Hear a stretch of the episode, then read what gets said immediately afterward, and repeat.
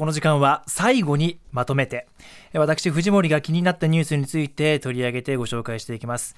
えー、今日はですね昨日開幕した臨時国会について TBS ラジオの澤田大樹記者にお話を聞きます。澤田さんよろしくお願いします。おはようございます。よろしくお願いします。おはようございます。え昨日召集されました臨時国会。会期が12月13日までの55日間で、はい、あの澤田さん岸田総理の所信表明演説これ来週23日月曜日に行われるということでこれ通常ですと召集された日、はい、昨日演説が行われるのが通例なんですよね。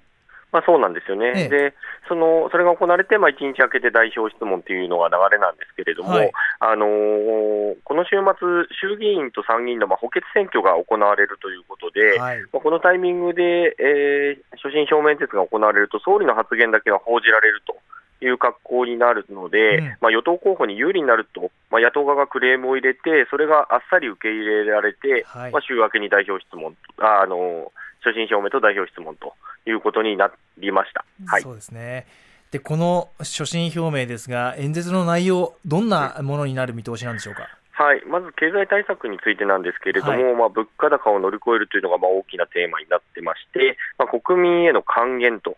いうことが示される見通しです。うん、まあ、主にはまあ減税ということになると思うんですけれども、はい、まあ、その今、税収が上がっているということで、その一部を還元するんだっていう形で、まあ、税収を、えー、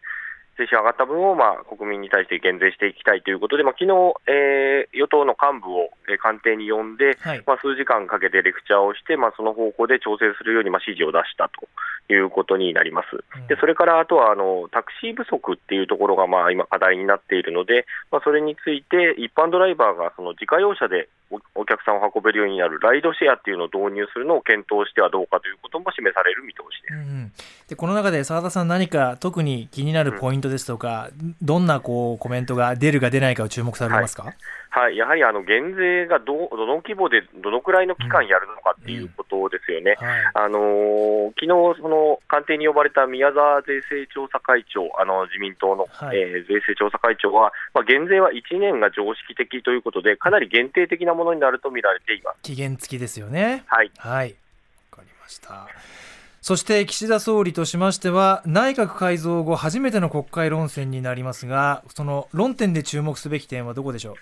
はい。まあ、あの一つ大きなところはあの、旧統一教会との関係になると思います。はい、えー、先週末にその、えー、文科省がえー、解散命令請求を、えー、東京地裁に対して出しました、まあ、それについて、特にその教団の財産をどうするかということが一つ課題になってまして、つまり、えーとまあ、被害者からまあ訴訟が提起された場合に、そこで財産がなくなったということになってしまうと困ってしまうので、えー、その財産を海外に移転させないために、どう法整備をするかというところが一つ大きな課題になってまして、早速、昨日初日だったんですけれども、えー、野党側からその財産の保全するための法案が、えー、日本維新の会と立憲民主党からそれぞれ出されると、ただ与党側は、まあ、やろやりやろうという感じにはなってるんですけれども、はい、じゃ具体的にどういう方策でスキームでやるのかというところについては、かなり慎重になってまして、はい、まあ、それが形となるかどうかというのは、一つ大きなテーマになると思います。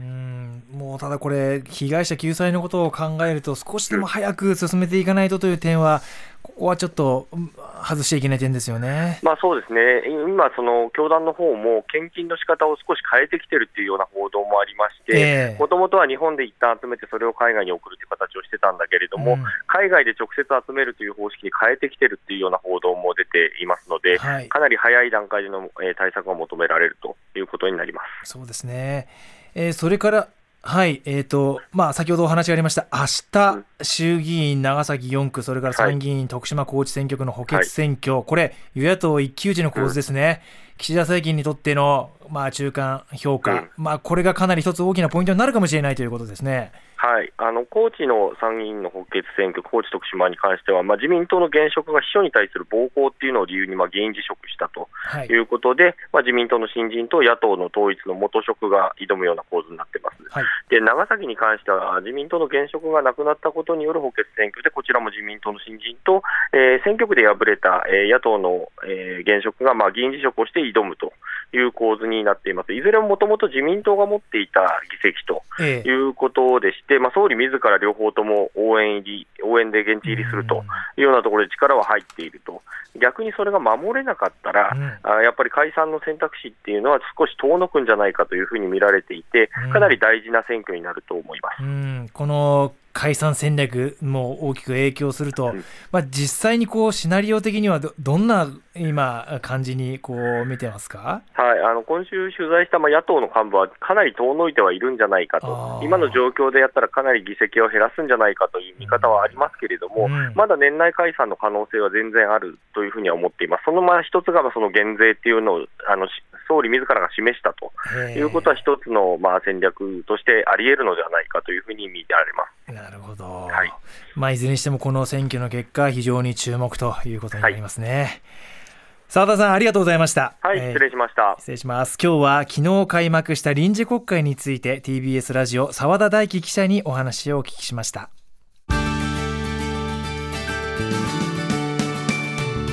まとめて土曜日